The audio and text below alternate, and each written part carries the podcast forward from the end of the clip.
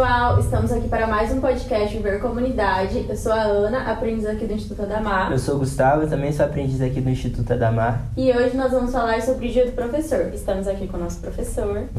Olá pessoal, meu nome é Murilo, sou professor no Senai, ah, atuo também na coordenação, na parte de gestão e sou professor dos aprendizes aqui da Adamar e de outras empresas. E professor, você poderia nos contar um pouco sobre assim, a sua formação nesse meio? Sim, eu sou formado em TI pelo Senai, depois disso fiz serviço social pela UEL e fiz também direito pela Positivo. E quando você decidiu ser professor?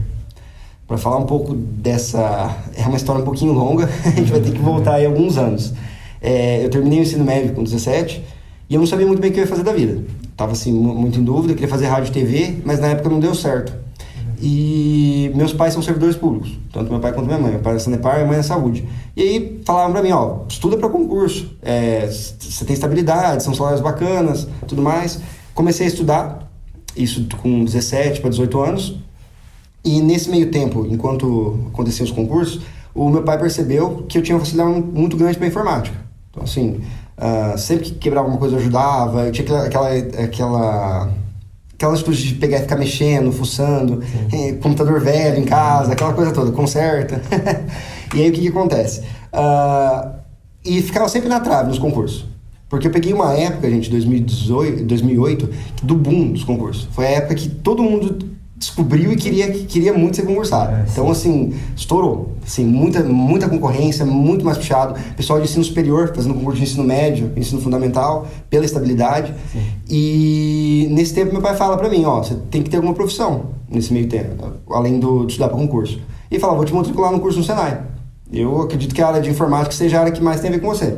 Aí vai o Murilo lá, estudar informática no Senai, fazer o TI, né, que é o técnico de informática e eu me descobri na área, gostei bastante da área, terminei o curso no Senai, fui pro, pro mercado de trabalho, já saí de lá empregado e fui prestar serviço numa empresa como helpdesk, né, que fala, que é aquelas pessoas que ficam no telefone prestando suporte para o técnico para resolver impressoras e computadores. Ah, seria o telemarketing de hoje em dia. Exatamente, exatamente, bem parecido com o telemarketing. Uhum. E, e, eles atendiam, olha como é que o concurso público está sempre ligado, né? Atendiam o INSS, principalmente. então eles iam lá atender o INSS, chegava o o técnico ele ligava pra gente, a gente conversava com ele, fazendo atendimento. Fiquei um ano e meio, saí de lá e falei, meu, não quero mais essa área pra mim. Saí, porque o telemarketing é, é puxadinho. É, e aí, nesse meio tempo, fui, resolvi fazer uma faculdade na área de humanas, porque eu sempre gostei muito, gostava muito da aula de história, sociologia, filosofia, e fui fazer serviço social. Fiz ali, prestei para a UEL, cursei, e no terceiro do ano do serviço social, gente, a gente tem que fazer estágio. Começa a parte do estágio obrigatório. Meu estágio foi na prefeitura de Cambé e no centro de convivência do idoso. E lá eu tive uma grande supervisora que ela via também esse talento na informática. Então tudo que acontecia ali de problema, a gente sabe como é que a prefeitura é complicado, né? Tem que abrir chamado para resolver os, os problemas do, do, TI. E às vezes era coisa que ele precisava resolver na hora. Então ela pedia para mim ir lá resolver. Ah, uma conexão de internet, formatar um computador, instalar algum software, algum software estava com um problema também, ver o que estava acontecendo, coisas assim. Lá vai o Murilo. Lá vai o Murilo. Então, o estagiário fazia de tudo, né, gente? é, termino meu estágio e no mesmo ano abre o quê? Abre a, um processo seletivo em Cambé para oficineiro. Oficineiro é o nome que se dava para o professor lá, professor que trabalhava com oficinas. A, a, a minha supervisora eh, me dá maior incentivo para prestar esse processo seletivo, né, que tinha uma prova, tinha que apresentar um projeto, para poder dar essas aulas. Eu passo no processo e começo a dar aula, então, isso em 2016, lá na Prefeitura de Cambé. Peguei uma, o Centro da Juventude e também o CREAS. CREAS, para quem não sabe, são os adolescentes em conflito com a lei, né? Eles vão cumprir medida socioeducativa lá. Tem uma medida socioeducativa que chama liberdade assistida.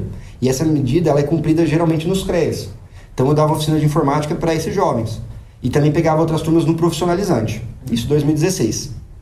Trabalhei lá até 2019, não, até 2018 com oficinas. E nesse meio tempo, o que, que acontece? O Senai fecha uma parceria com o Cambé. Quando eles fecham essa parceria, eles precisam de professores para dar aula para os aprendizes de lá. E os primeiros professores são os terceirizados, os próprios professores de Cambé. E nisso eu entro junto para dar essa parte de informática. Comecei assim. É, Nesse meio tempo, abre também processo seletivo para dentro do Senai, eles estavam reformulando, faço o processo seletivo, passo e começo a atuar daí como docente do Senai. Isso 2018 para 2019.